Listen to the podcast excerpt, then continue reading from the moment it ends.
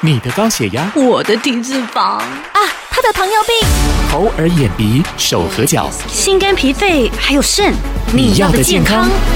砰，年轻色汉。收听今天的你要的健康节目，我是小嗨。一般被俗称为老人痴呆症的失智症，已经是现代社会当中非常常见的退化性疾病。也就因为常见，所以我们更需要去多加的了解，也替我们的长辈把关好他们的健康。今天邀请到的是新北市卫生局心理卫生及长期照顾科黄翠咪黄科长，要来跟我们一起关心长辈们的健康了。科长你好，小嗨好，各位听众大家好。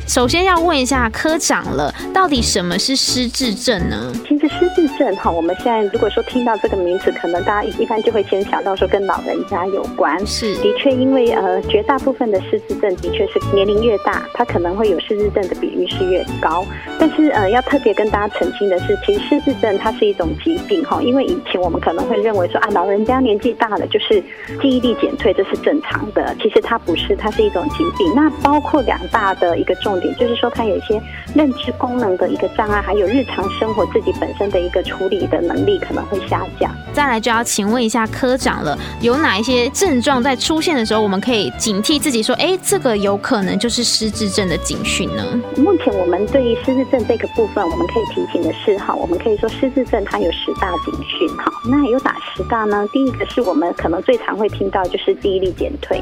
比方说，呃，我们刚刚提到说记忆力这一块，但是在失智症很特别的是呢，呃，他对于近期的记忆，就是最近这几天的记忆呢，他反而是容易忘记的。那对于久远的记忆，他可能会记得比较清楚。可是，一般人可能会认为说，哎，啊，我也会这样啊，哈。所以我们比较好区辨的就是说，譬如说，我们说出门忘了带钥匙。好，但是我会记得说，哎，哦，一下子我会想起来说啊，我忘了带我钥匙放在哪里，会记得。可是如果说就失智症而言的话，他可能不会记得他忘了带钥匙，然后他也不知道说，哦，我钥匙实际上会放哪里。好，这个是第一个是记忆力的部分。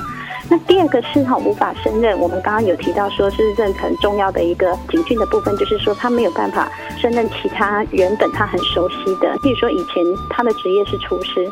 他很会煮菜，可是现在他竟然为什么明明应该是咸的，煮起来会变甜的？那或者是说，哎，以前他就是计程车啊，计程车司机应该很熟悉路况的，可是他现在却不知道路该怎么开。这个就是说他原本会的，他现在已经不会了。那另外有一些人呢，是他的言语表达也会开始出现状况哈。譬如说，我们说我们呃看到送信的，我们知道穿着绿衣服送信的叫邮差，可是失智症的人他可能讲不出邮差这两个字来，他可能只会说哦，那个是送信的人。这个是呃言语表达开始出现状况的。那四类也是我们一般常常会在失智症里面的患者会听到，就是对于时间跟地点概念已经开始错乱，所以就是常常会听到说，哎，失智症走出去了，走不回来了，或者是说，哎，有些家属很困扰就是，哎，这些失智症患者变成说他晚上不睡觉，一直吵一直吵，然后白天反而是把他当晚上这样子睡觉，哈，这是对于时间跟地点哈已经有一些错乱这样子。那还有的话，第五点是有关于说他的判断力会开始变差。譬如说，我们到呃老人家去医院好了，他可能一次医师会开一个礼拜的药，但是是每天三餐吃。可是吃日症患者，他可能会把这一包药一个礼拜的药回家一次就把它吃完了，或者是已经知道说，哎，这个判断能力已经开始不太对了。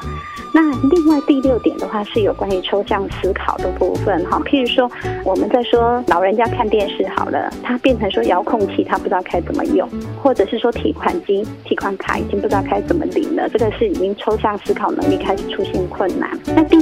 是有关于说呃，失智症也常常会看到的是说他东西会摆在不恰当的位置哈，譬如说他会把洗衣粉拿到冰箱去放，好，然后把呃买的水果呢去放在衣橱里，这个部分。分会让我们觉得说，哎，奇怪，怎么老人家会出现这样的一个行为？哈，这个是第七个警讯，是东西开始会乱摆，会摆错位置。那第八点跟第九点呢，其实也有一些人可能会觉得说，奇怪，家里的老人家为什么开始变得那么难相处？譬如说，他可能一下子情绪变化很大，一下子就会骂人。可是呢，以往他确实不是这样子的一个个性，哈，或者是说他开始变得很多疑，就是可能过往我们会在电视上，或者是会听到有人讲说，婆婆会开始怀疑媳妇，怀疑女儿偷她的钱，这个是个性上面的一个改变。那最后一点呢，是他的一些活动跟开创力的丧失。譬如说，老人家其实他以前很愿意走出户外的，可是他开始惊觉他自己不对的时候，他可能会觉得说，呃，我自己有一些状况，我不太愿意出去了。所以有一些社会参与，他开始可能不喜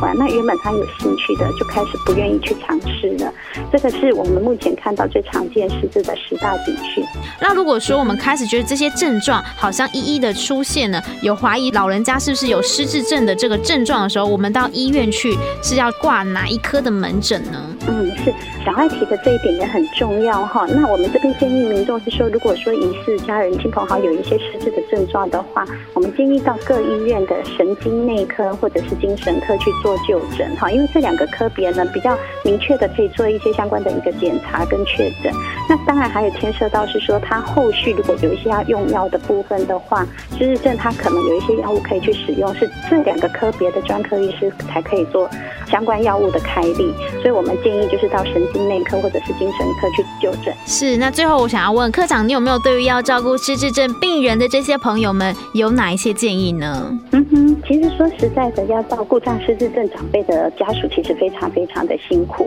那我这边会建议两个，第一个对失智症一定要他有充分的了解，因为呃我们了解了以后，自然而然就可以理解说哦，为什么家人有这样的一个反应。譬如说像我们刚刚提到说多疑的这一块啊，那第二个的部分，其实现在在我们的社区里面的资源有一些课程，还有一些团体，其实是可以让家属对于如何照顾有失智症的家属的这个部分有更进一步的了解。这个部分我们都会鼓励家属去参加，因为这个是对大家一个很好很好的一个支持。是，其实就是去了解，站在他们的立场上，你就会开始明白说，其实他们做这些事情是有原因的，不会一味的就觉得说他怎么变得跟以前不一样了哈。是，那今天也非常感谢我们新北市卫生局心理卫生及长期照顾科黄翠咪黄科长为我们带来这么多关于失智症的资讯，谢谢科长，谢谢。